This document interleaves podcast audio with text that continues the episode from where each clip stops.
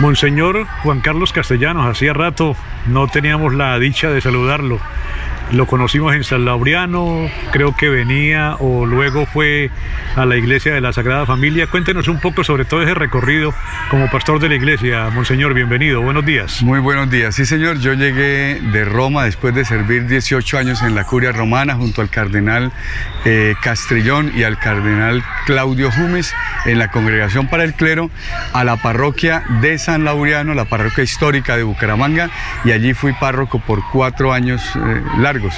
Luego de ahí pasé a Lebrija, en Lebrija estuve cinco años, regresé a Bucaramanga y estuve en la parroquia de Cristo Resucitado con sede en el barrio Provenza.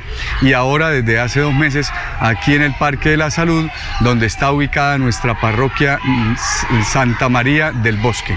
Pero no le pasan los años, monseñor.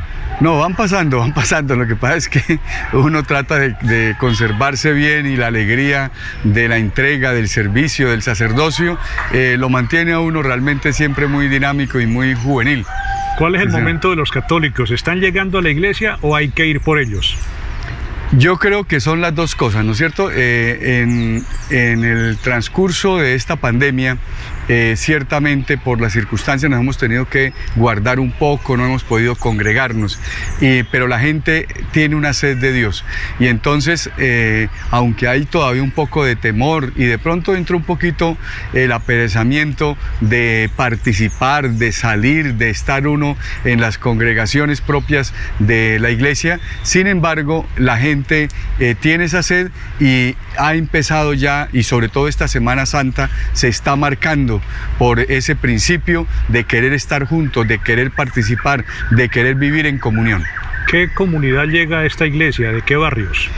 Esencialmente la comunidad es el barrio del bosque y luego también una serie de conjuntos aquí hacia abajo por el lado de la Clínica Internacional de Fosunap y luego también todo este mundo tan especial que es este mundo de la salud, tanto en la foscal como también con la cardiovascular. Es un mundo realmente pasante constantemente, un mundo que vive una situación muy dolorosa, la enfermedad, la angustia, ¿no es cierto? Y este lugar es un pequeño oasis en medio de tanto sufrimiento donde la gente viene realmente a reconciliarse con Dios, a pedir, a poner su confianza, ¿no es cierto?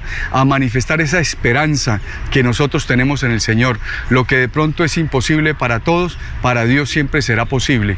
Y sobre todo si sale de un corazón bueno de un corazón sincero, de un corazón agradecido y también de un corazón humilde y sencillo, para que se pueda ver realmente la obra de Dios. ¿Es azotándonos como obtenemos el perdón? No creo que tengamos que llegar a azotarnos, pero sí lo que tenemos es que eh, reconocer, ser sinceros en lo profundo del corazón. De pronto azotar el corazón sí, para que la condición humana realmente venga disminuida en ese orgullo, en esa prepotencia, en esa violencia, en ese olvidarnos que no somos inmortales, en ese querer dominar a los demás, imponer las ideas. Bueno, todo eso sí hay que azotarlo realmente con la actitud nueva, ¿no es cierto? De estar abiertos y de estar dispuestos a que el respeto, a que el amor, a que la sinceridad, a que el, allegarnos y sabernos y sentirnos hermanos sea el que guíe nuestras condiciones sociales. Ha cambiado mucho la Semana Santa, Monseñor? Claro que sí, la Semana Santa, eh, digamos, en principio es única, es la salvación de Cristo, la pasión, la muerte y la resurrección, ¿no es cierto? Que vivimos en un misterio completo en una semana. Ha cambiado en sus manifestaciones, ha cambiado en las tradiciones, ¿no es cierto? Pero hay, hay una herencia muy grande de dos mil años que conserva lo esencial en formas y en presentaciones nuevas y modernas. Por ejemplo, esta entrevista, por ejemplo, este momento de encuentro con todas esas personas que nos siguen y que nos van a escuchar. Eso es una cosa muy nueva, muy moderna, ¿no es cierto? Pero muy bien, porque va llegándose a las necesidades, a los estilos y también a la forma de cada momento histórico. ¿Cómo se celebra la Semana Santa aquí en su iglesia? Bueno, aquí se celebra muy bajo el signo espiritual, muy bajo el signo de la reflexión, de la actitud, sobre sobre todo de la participación en familia. Aquí es muy común ver que llegan todos eh, los papás con sus hijos, que llegan, que sacan las sillas, porque el templo no es que sea muy grande, y se hacen todos alrededor en todo este sitio. Es algo muy hermoso, pero sobre todo bajo el signo de la reflexión, ¿no? Eh, en una actitud realmente de escucha, de atención, de pensar, de confrontarnos, ¿qué quiere Dios de mí? Esa es la pregunta que tenemos y venimos reflexionando desde el miércoles de ceniza. La pregunta grande a la cual nos invita el Señor es, ¿qué quieres tú de mí, Señor? Y eso que yo entiendo, eso que yo siento y comprendo, es lo que tengo que obrar como transformación de mi vida. ¿Cómo hacer que los jóvenes lleguen a la iglesia? Yo creo que hay como tres cosas. La primera, una buena predicación preparada que llegue al corazón de las personas, así como llegó en ese momento al encuentro con el joven rico, que con inquietud se acercó al Señor. De pronto no terminó haciendo lo que tocaba, porque estaba muy apegado a sus bienes, pero quedó con la inquietud y era un hombre bueno.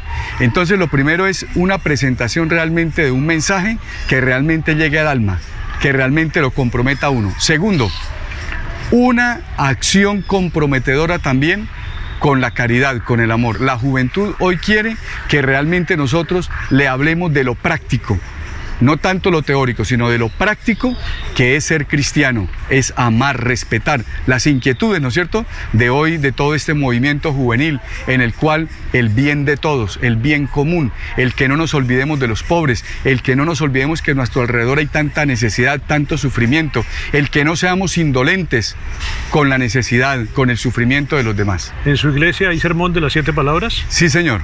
en mi iglesia hay un sermón de las siete palabras, eh, hay el descendimiento aquí, hay toda esa tradición tan bonita y todo en una actitud de reflexión. Nosotros este Via Crucis, por ejemplo, del Viernes Santo, en la mañana lo tenemos acompañando al Señor en el recorrido de la cruz. En la noche, junto al sepulcro, y el sepulcro lo vamos a vestir aquí afuera, vamos a tener algo muy hermoso, es mi propio Via Crucis. Vamos a volver a hacer el recorrido en la noche, pero entonces pensando, primera estación, Jesús condenado a muerte, ya lo acompañamos en la mañana, ahora, ¿qué en mi vida me condena a muerte, cuáles son mis actitudes de muerte hoy, como estoy viviendo en mi hogar, como estoy viviendo en mis relaciones de amistad, como estoy viviendo en mi trabajo, en mis condiciones. Porque de pronto nosotros, en lugar de ser motivo de vida, motivo de unidad, motivo de comprensión y de paz, somos motivo de destrucción, de desunión, de intriga, etcétera. ¿El silencio de las campanas es de todas las iglesias católicas en los días de Semana Santa o eso lo, lo determina cada párroco? No, señor. Esa es una acción litúrgica. Usted sabe que las campanas son signo de fiesta, son signo de alegría, de motivación, de entusiasmo, pero nosotros estamos celebrando la muerte del Señor y por eso desde la celebración de la última cena, el jueves santo en la tarde, se silencian en un reconocimiento, en una actitud interior de respeto, de de ese misterio y solamente se despiertan con el gran grito de la aleluya, de la resurrección en la vigilia pascual del sábado santo. Pero hay unas actitudes que nosotros no conocemos aquí en Bucaramanga. Las campanas en todo el mundo, claro. Pero por ejemplo a mí me impresionó mucho en Roma que el Viernes Santo es el único día en el cual los cardenales y los obispos allá en Roma se quitan el anillo. Nosotros no notamos ese signo, porque ellos su esposa, la iglesia, está en luto por la muerte de su Señor. Por ejemplo, la banda que llevan en los ornamentos, el solideo, que generalmente es de seda, que es brillante, en este tiempo de cuaresma y sobre todo en la Semana Santa, lo pasan a una tela opaca. El mismo color, pero una tela opaca, no que brille. Son detalles, ¿no es cierto? Eh, por ejemplo, la actitud con la cual se llega ese día a la ceremonia, ¿no? En silencio, una actitud realmente contemplativa. Es, es sobre todo que lo más importante tiene que suceder en el corazón. Cuando yo contemplando el amor que Dios ha tenido por mí, no porque lo merezca, porque ¿quién de nosotros merece que Cristo haya muerto por sí? Ninguno. Pero en cambio, yo no lo merezco, pero sí lo necesito. Y eso lo sabía el Señor y fue suficiente para morir por nosotros. Monseñor, el mensaje para los oyentes de Radio Melodía en esta Semana Santa que eh, pues ya ha comenzado desde el día eh, Domingo de Ramos. Sí, señor.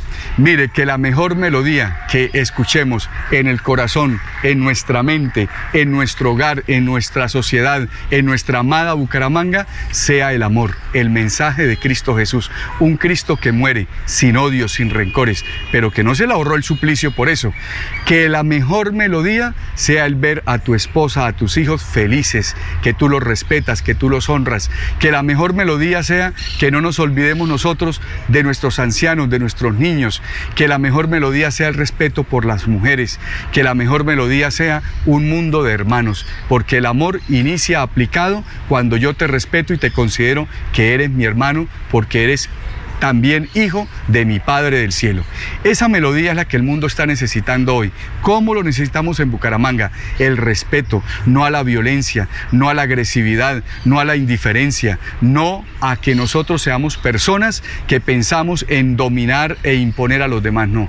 Todos tenemos derecho y el derecho mío no puede terminar abusando el del otro. Eso es una cosa que eh, solamente lo podemos escuchar de labios del Señor en la cruz. Nadie amor más grande que el que da la vida por sus amigos. Y yo doy mi vida cuando te respeto, doy mi vida cuando te considero, doy mi vida cuando te quiero de verdad. Volver a querernos de verdad. Esa es la gran melodía, ese es el gran mensaje, ese es el gran principio por el cual Cristo murió y por el cual nosotros seguimos creyendo después de dos mil años.